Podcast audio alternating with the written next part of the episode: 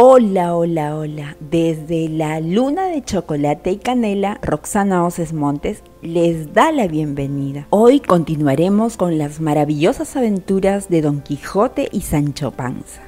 En la secuencia anterior vimos que Don Quijote se enfrentó a unos molinos que él creía que eran gigantes. Además, se peleó con unos frailes porque pensaba que habían raptado a una princesa. Y siguieron su camino hasta encontrarse con un pueblo de pastores de cabras quienes los recibieron muy bien y hasta los invitaron a los funerales de un pastor que murió por el amor de una bella mujer llamada Marcela. Justo cuando iban a enterrar el cadáver, apareció la mujer en lo alto de una roca. Llenándose de valor con voz fuerte y clara, dijo lo siguiente, vengo a desengañar a quien me declara culpable de la muerte de Crisóstomo. Ustedes dicen que el cielo me hizo hermosa y mi hermosura los mueve a amarme y por el amor que me muestran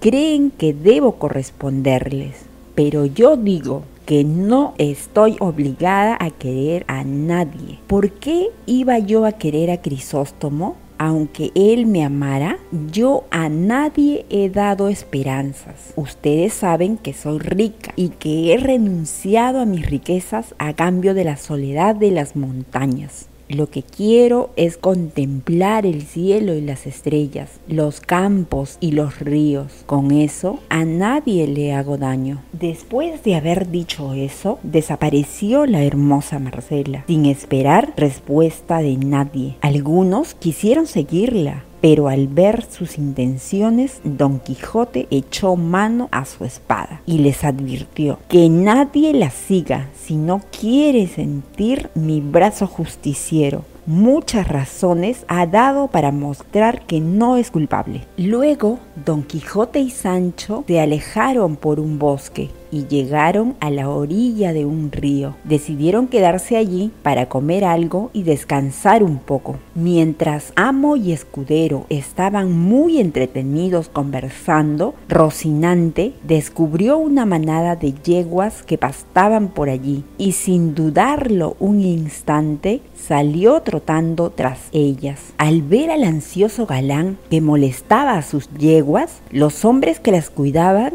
se fueron sobre Rocinante con unas estacas y le dieron una paliza. ¡Alto ahí, malvados! Conocerán la fuerza de mi brazo, gritó Don Quijote. A ver si así sigues molestando a nuestras yeguas, decía un hombre que golpeaba al caballo. Pese al furor de nuestro caballero y a la ayuda de Sancho, que no era mucha, los dueños de las yeguas les dieron de alma. Ay, señor, aquí dejamos los huesos, decía Sancho. Cuando los dejaron en paz, Sancho ayudó a Don Quijote a que montara en el burro y reanudaron su camino. Señor, una vez usted me contó que sabe hacer el bálsamo de Feo Blas, que al instante cura las heridas y calma los dolores. ¿No tendrá un poco? No se llama Feo Blas, Sancho, sino Fierabras pero ahora no lo tengo. ¿Qué más quisiera? Poco más adelante llegaron a un hospedaje. Por supuesto, Don Quijote creyó que era un castillo, que no es un castillo, señor, sino una casa de hospedaje, no y no de las mejores, que es un castillo, Sancho, y nada malo, dijo Don Quijote. El encargado le preguntó a Sancho qué le había pasado a su señor. Nada grave, se cayó de una peña y trae molidas las costillas. Pasen adentro, que mi mujer y mi hija pueden curar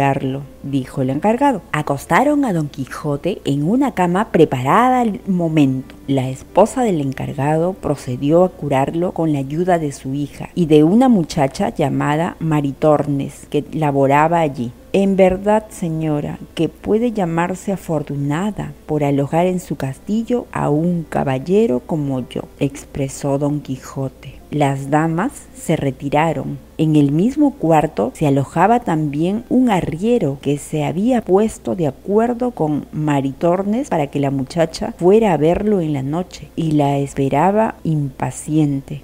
Pero don Quijote no dormía, Solo quería imaginar, imaginar la doncella se ha enamorado de mí y esta noche vendrá a escondidas a rendirse a mis pies. Pero será inútil porque yo quiero solo a Dulcinea, se dijo a sí mismo. Maritornes era muy puntual y se presentó en el cuarto a la hora acordada. Iba de puntillas con mucho cuidado para no despertar a nadie, pero don Quijote la vio llegar. Ahí está mi apasionada doncella, dijo.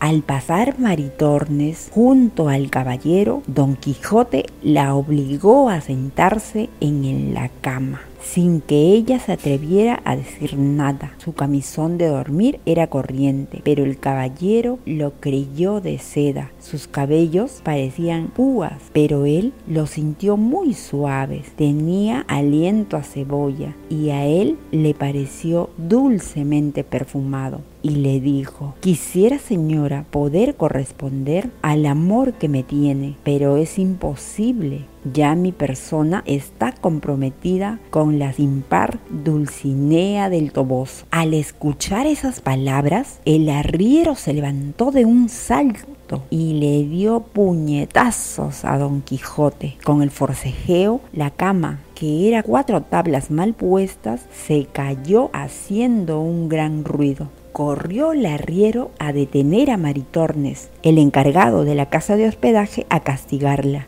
Don Quijote a desquitarse del arriero, la muchacha a vengarse de Sancho, el escudero a defenderse, todo en la oscuridad pues al ventero se le apagó la lámpara. Esa noche dormía en la posada un gendarme de la Santa Hermandad. El ruido del pleito lo despertó. Tomó su bastón de mando y los papeles que lo acreditaban como autoridad. Pero ¿qué sucede? Voy a poner orden en esta casa. Se levantó cuando llegó al cuarto, todos salieron corriendo, menos don Quijote, que estaba en el suelo sin sentido. Alto en nombre de la justicia. Aquí hay un hombre muerto. Que se cierren todas las puertas, dijo la autoridad. Pero don Quijote no estaba muerto. Cuando despertó, le pidió a Sancho que le trajera aceite, vino, sal y romero para preparar el bálsamo de Fierabras. Enseguida, con gran ceremonia y aparato, preparó aquel brebaje y lo puso en un recipiente de lata. Después de echar la aceitera 80 oraciones, se bebió de un trago la mitad del bálsamo, mientras Sancho Panza se bebía la otra mitad. Don Quijote empezó a vomitar tanto que sintió que iba a morirse. Lo mismo le ocurrió a Sancho y le dieron tales retortijones, sudores y desmayos que el escudero creyó que su última hora le había llegado. Antes de salir quiso despedirse del encargado, en quien él veía al alcalde de aquel castillo. Muchas son las mercedes y favores que he recibido en este castillo. Señor alcalde, mi espada y mi brazo estarán siempre a su servicio en pago de su hospitalidad, le dijo don Quijote. Gracias, señor caballero, pero lo que yo quiero es que usted me pague los gastos del hospedaje señaló el ventero. Insolente, a un caballero andante nadie le cobra el hospedaje, gritó don Quijote. Y sin decir más, movió a Rocinante y salió de la posada, sin ver si su escudero lo seguía. Mientras tanto, el posadero se le agarró con Sancho. Si tu amo no me paga, me pagas tú, o yo sabré cobrarme a mi manera, le dijo. Para nada, si los caballeros no pagan, menos sus escuderos, que viven de lo que ganan sus señores, respondió Sancho.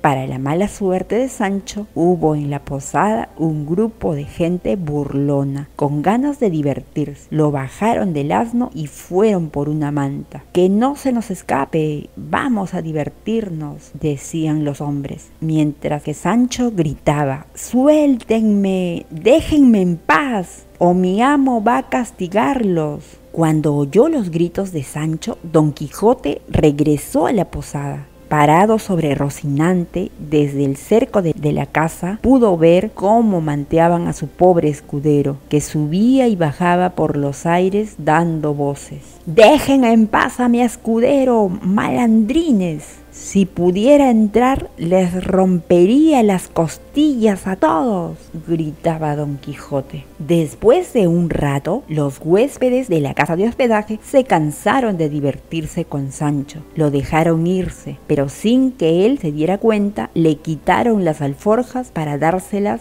al encargado. Llegó el pobre escudero con su amo, marchito y sin fuerzas. Estoy seguro, mi buen Sancho, que ese castillo estaba encantado. Por eso y porque un caballero no debe pelear con quienes no lo sean, no pude vengarte, le dijo don Quijote. Si hubiera podido, me habría vengado yo. Ya está bueno de aventura, señor. Deberíamos regresar. Es tiempo de la cosecha, respondió Sancho. Esta historia continuará. Recuerda, si sigues amando las aventuras de Don Quijote y Sancho Panza, pasa la voz que estamos en la luna de chocolate y canela